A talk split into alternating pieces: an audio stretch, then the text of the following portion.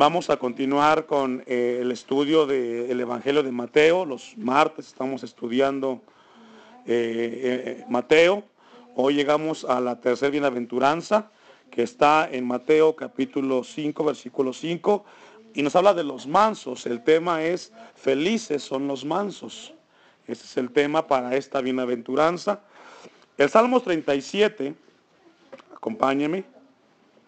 El Salmo 37, versículo 11, complementa. Algunos teólogos dicen que tiene relación el Salmo 37, 11 con Mateo 5, eh, 5. El Salmo 37, 11 dice, pero los mansos heredarán la tierra. Fíjese, y se recrearán, ¿cuánto? ¿Con cuánto? Con abundancia, que dice, de paz.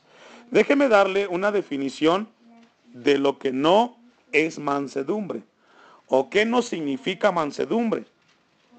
Mansedumbre no significa tener flojera, no significa ser amables, no significa eh, ser cordiales, no significa ser carácter, de carácter débil, tampoco significa el no tener compromiso en hacer las cosas. Eso no es ser o tener mansedumbre. Vamos a ver qué, Dios nos quiere hablar en esta eh, bienaventuranza. Una vez más, no podemos llegar a ser mansos si antes no somos pobres en espíritu y si tampoco no hemos sido de los que lloran para que reciban consolación. Esta bienaventuranza tiene que ver con la parte espiritual. Pero pareciera como que Jesucristo va en contra de lo que maneja la filosofía del mundo el día de hoy como que Jesús estuviera empeñado de hacer las cosas mal, al decir que los que son mansos van a heredar la tierra, se contradice. Nadie quiere ser manso en la actualidad. Todos quieren ser sagaces, inteligentes. A nadie le pasa por su mente poder pasar por esa parte de, de la mansedumbre. Acompáñeme a Tito capítulo 3, versículo 1. Y vamos a ver solamente la introducción esta tarde acerca de felices son los mansos. Y vamos a ver con la ayuda de Dios eh, algo importante que tiene que ver con la mansedumbre y cómo Dios nos lleva para que podamos caminar hacia allá. Es una vez más algo espiritual la mansedumbre. Justificados por gracia, recuérdales, les dice eh, Pablo a Tito, que se sujeten a los gobernantes y autoridades, que obedezcan, que estén dispuestos a toda buena obra. Estamos hablando acerca del carácter del que es manso. Que tienen que ser, que dice, que obedezcan, que estén dispuestos a toda buena obra. Mire el 2, que a nadie difamen. Estas son características, estas son características de una persona que es mansa. Que no sean pendencieros, sino amables mostrando, ¿qué dice?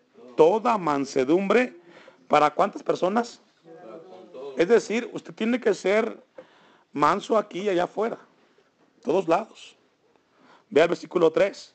Porque nosotros también éramos en otro tiempo, fíjese, habla de que éramos, y esto nos lleva siempre a pensar que también nosotros dejamos de serlos, éramos insensatos, éramos rebeldes, extraviados, esclavos de concupiscencias y deleites eh, diversos, viviendo en malicia y envidia, aborrecibles, aborreciéndonos unos a otros. Pero cuando se manifestó la bondad de Dios nuestro Salvador y su amor para con los hombres, nos salvó no por obras de justicia que nosotros hubiéramos hecho, sino por su misericordia, por el lavamiento de la regeneración y por la renovación en el Espíritu Santo, el cual derramó en nosotros abundantemente por Jesucristo nuestro Salvador, para que justificados por su gracia viniésemos a ser herederos conforme a la esperanza que dice de la vida eterna. Entonces, la mansedumbre tiene que ver con todo esto que Tito habla. Pero si se da cuenta, tiene que ver con la parte espiritual. Hay gente que usted dice, pues yo lo veo que es bien tranquilo, es bien calmado y pues se ve que es manso. No, no, no. Eso no tiene nada que ver con esta bienaventuranza. Dice que los mansos tienen una felicidad. Dice que van a heredar la tierra. Fíjese, si tú, si tú eres manso, tú vas a heredar la tierra.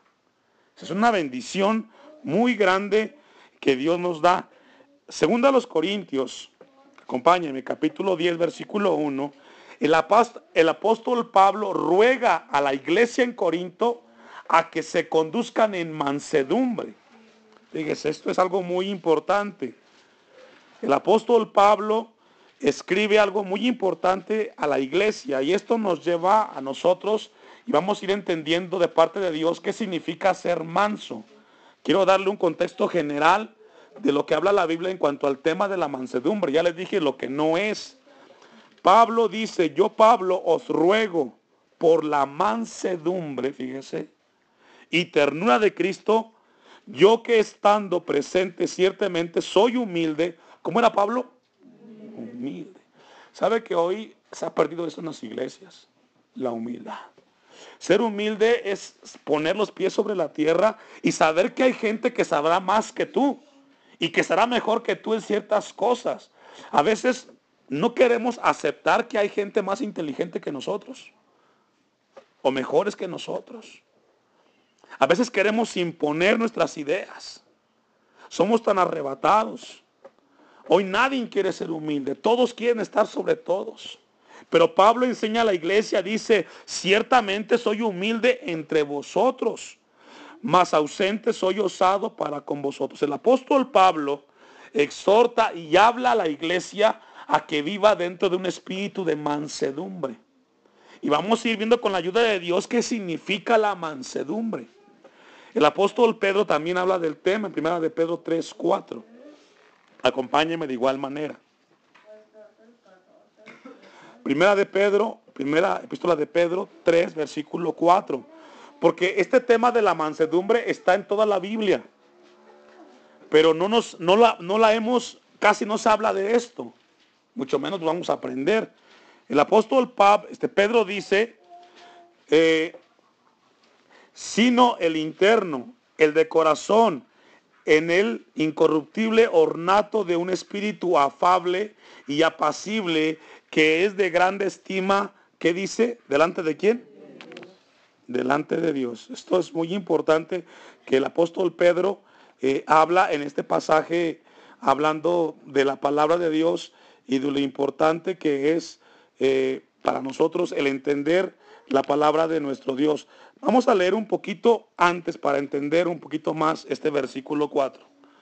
Versículo, eh, vamos a leer desde el 3.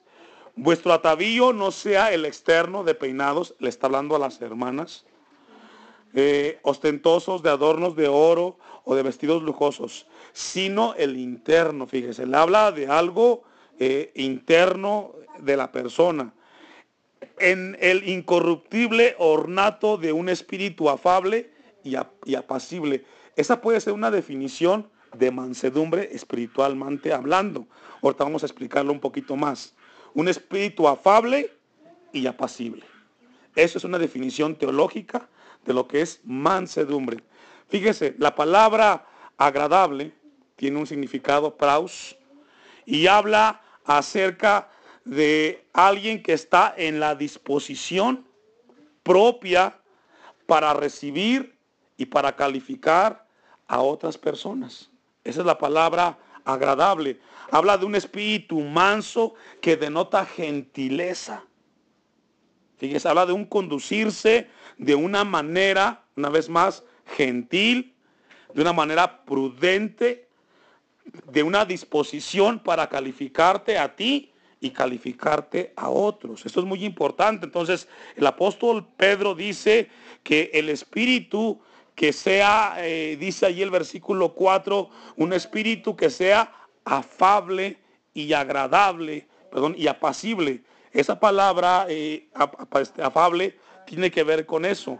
La palabra apacible, que es Jesuquíos, eh, que habla de persona pacífica, significa tranquilo y que denota una tranquilidad interior, no exterior, interior. Entonces, la mansedumbre tiene que ver con un espíritu interno en el cual hay tranquilidad. Por ejemplo, Cuando tienes un problema en casa con tus hijos, el hijo comenzó con la rebeldía o tienes un problema, ¿cómo es tu espíritu en ese momento? ¿Es alguien que explota muy rápidamente o es alguien que toma con tranquilidad?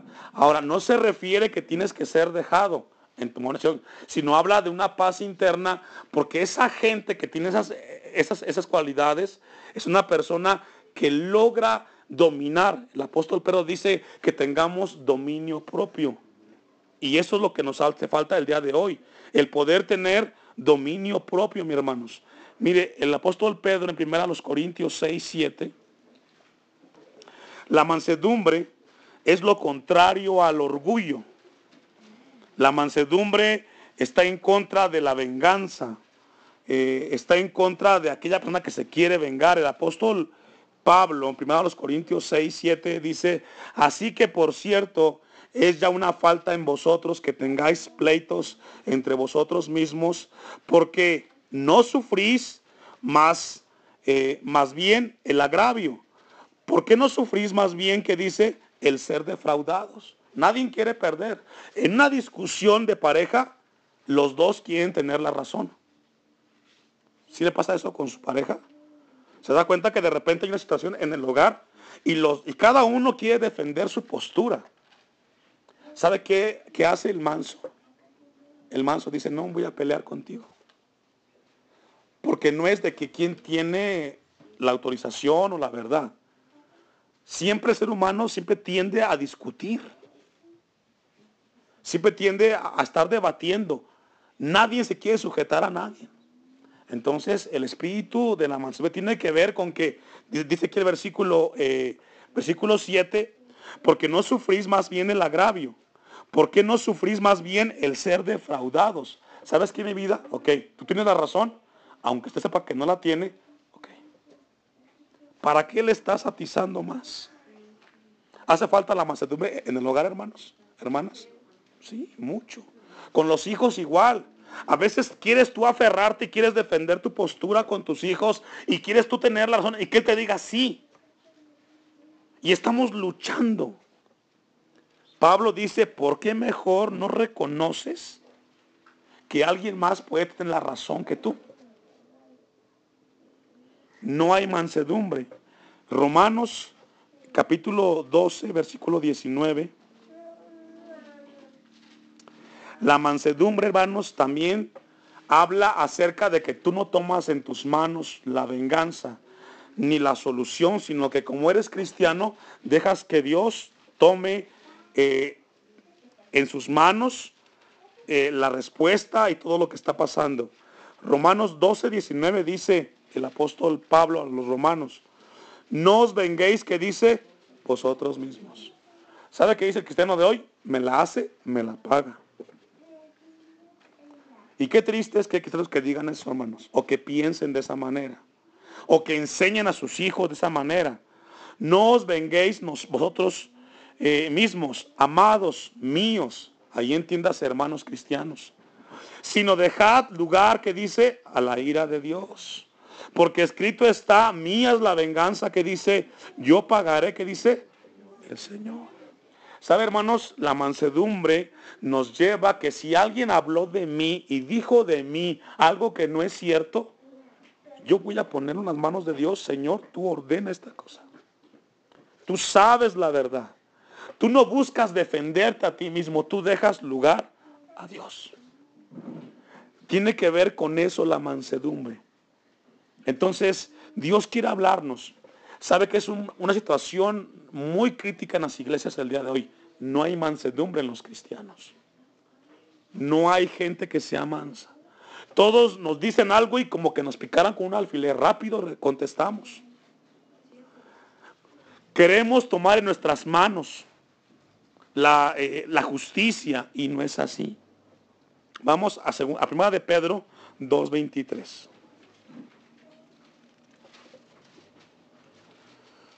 Vamos a leer desde el 21, primera de Pedro 2.21. Estamos solamente viendo el contexto de la mansedumbre de manera general para luego entender por qué esta gente es feliz.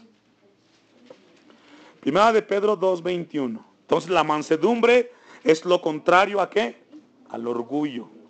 No tiene nada que ver con el orgullo. El apóstol Pedro dice en el 21, pues para esto fuisteis llamados. Y fíjese, si usted es cristiano o cristiana, para esto fue llamado. Porque también Cristo padeció por nosotros. ¿Qué le pasó a Cristo? Hoy la gente no quiere sufrir. ¿Y por qué tengo que padecer yo por todo esto? O sea, llegamos al cristianismo y pensamos que esto es color de rosas. También tenemos sufrimiento, hermano. También pasamos por momentos difíciles que nos asfixian, que nos acorralan. No, nadie quiere vivir eso.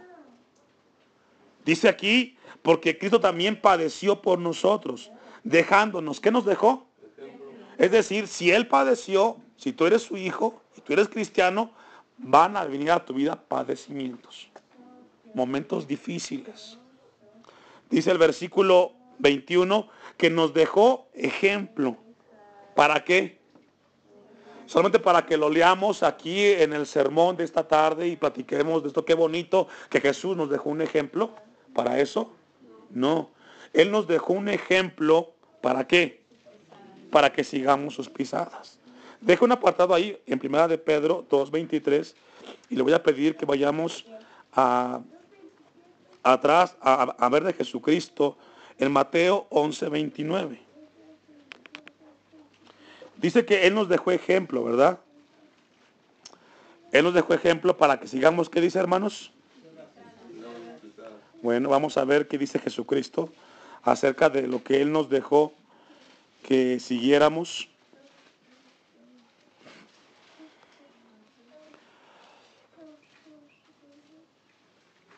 Dice, vamos a leer el 29, Mateo 11, versículo 29. Vamos a leer desde el 28. Él dice que sigamos su ejemplo, ¿verdad?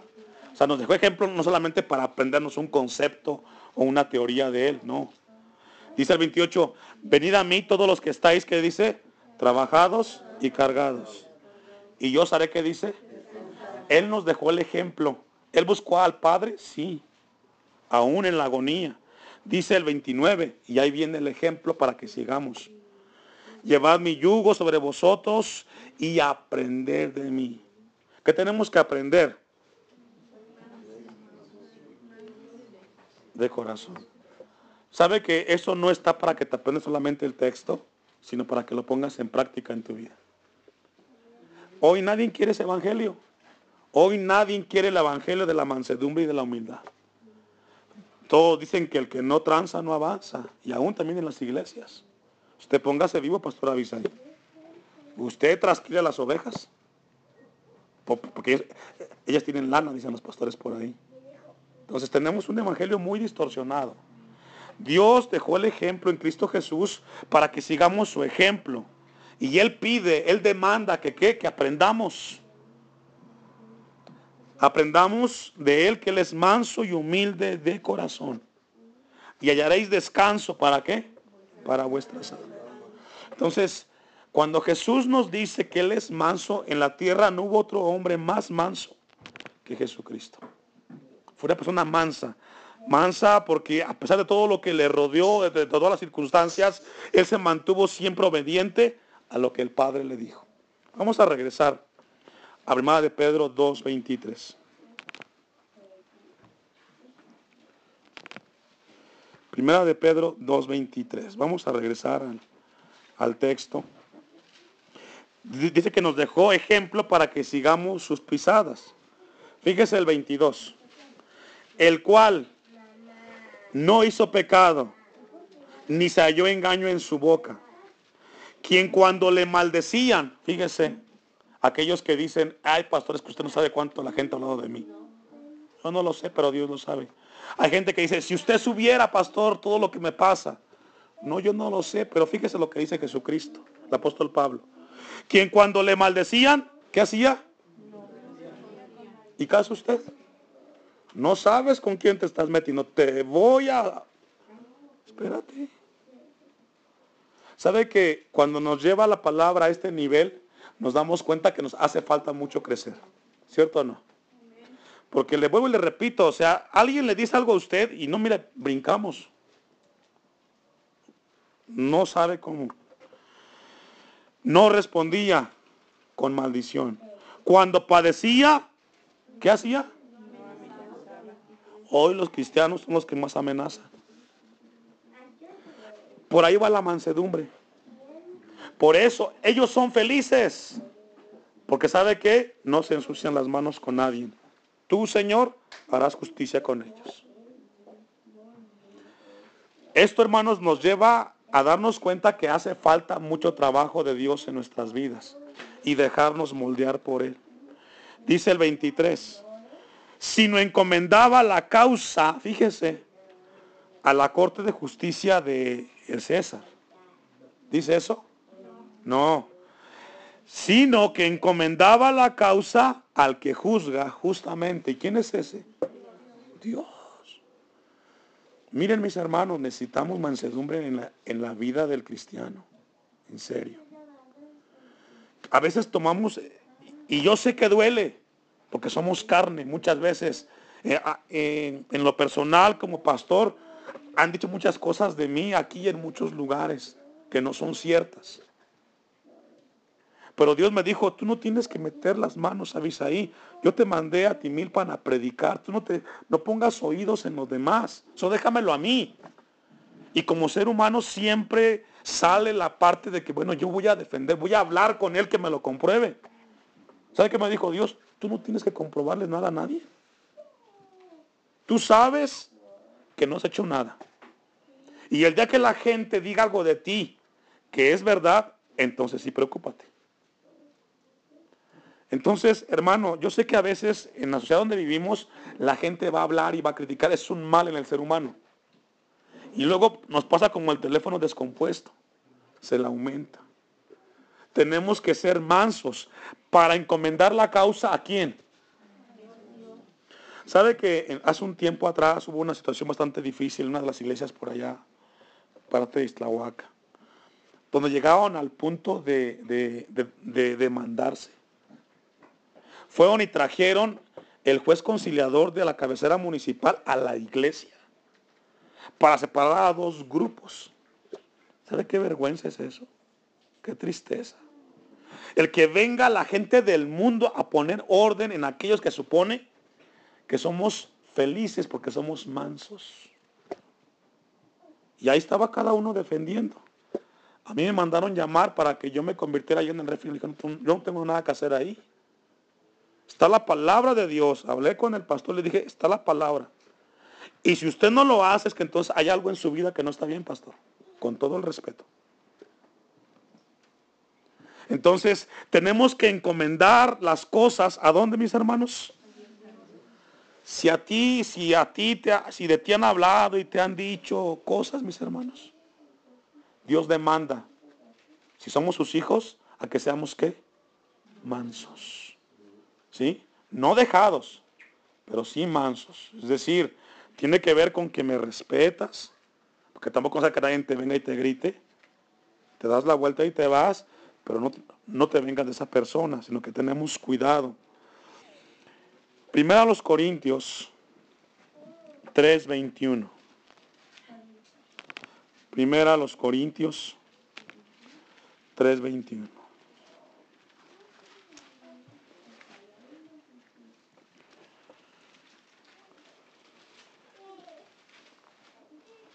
El apóstol Pablo dice el 21, así que ninguno se gloríe en los hombres, porque todo, ¿qué dice? ¿Ha escuchado gente que dice, yo soy dueño de todo esto? ¿Sabe que los hijos de Dios, los mansos, vamos a heredar no solamente una parte de un municipio? ¿Qué dice? Toda la tierra. ¿Para qué te peleas? Dice el apóstol Pablo, así que ninguno se gloríe en los hombres, porque todo es, ¿qué dice? Ese todo habla de cosas de extensión de tierra. 22 sea Pablo, sea Apolos, sea Cefas, sea el mundo, sea la vida, sea la muerte, sea lo presente, sea lo porvenir. Todo, ¿qué dice? Pues ¿sabe de quién son hermanos? De los mansos. Si usted no está ahí, dije al americano, I'm sorry. No es para ti. Vea el versículo 23. ¿Y vosotros de quién somos? Fíjese. Si nos damos cuenta cómo la palabra nos lleva siempre a, a Cristo. Somos de Cristo. ¿Y qué dice? ¿Y Cristo de qué? De Dios. Dios en Mateo 5 dice, felices son los mansos, los que no toman venganza, los que no son orgullosos, los que esa, esa gente va a heredar la tierra, no una parte, sino una, posesión que dice completa. Leía eh, en cuanto a este tema de la mansedumbre, hermanos, y me encontraba ejemplos de gente mansa como Abraham. ¿Se recuerda el domingo que Dios hablaba acerca de Lot y de Abraham? Cuando estaba el problema de los pastores, ¿qué le dijo Abraham a Lot? Si tú vas para allá, yo voy para acá. Es lo que hace un manso. Yo no me voy a pelear, pues tú lo quieres, tenlo. El tema de las herencias. Es que esto es mío, esto me lo dejó mi papá. ¿Sabe qué es persona mansa? ¿Lo quieres? Está. Quédate con eso. El día que te mueras, tampoco te vas a llevar. ¿Y cómo requerimos la mansedumbre en los hijos de Dios? ¿Verdad que sí? Aunque nadie dijo amén. Es amén, hermanos. Vamos a concluir, vamos a dejarlo ahí como introducción al tema de la mansedumbre. Apocalipsis capítulo 21, versículo 7. Apocalipsis capítulo 21.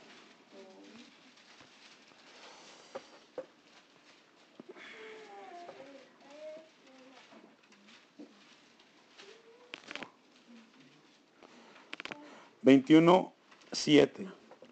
Se recuerda que el apóstol Pablo dijo que, perdón, el apóstol Pedro, que él encomendaba todas las cosas a quién? A Dios. Al que es justo, fíjese. Al juez justo. Bueno, dice el versículo 7, el que venciere heredará cuántos? Todas las cosas. Y fíjese, y yo seré que dice su Dios. Y él será que dice mío. Los mansos van a heredar todas las cosas que el Padre ha dejado. Por el hecho de comportarse con ese espíritu afable, pacífico, con el hecho de que tú te comportes así con un espíritu de mansedumbre, tú tendrás como resultado en tu vida al final heredar todas las cosas que el Padre dejó para aquellos que son mansos. ¿Fíjense? Entonces, mis hermanos, una vez más estamos frente a una montaña que solamente Dios nos puede llevar a alcanzar la mansedumbre. Sabe que no hay pasos. El único lugar es postrado delante del Padre, Él trabajando en tu vida, para que tengamos espíritu de mansedumbre. Póngase de pie.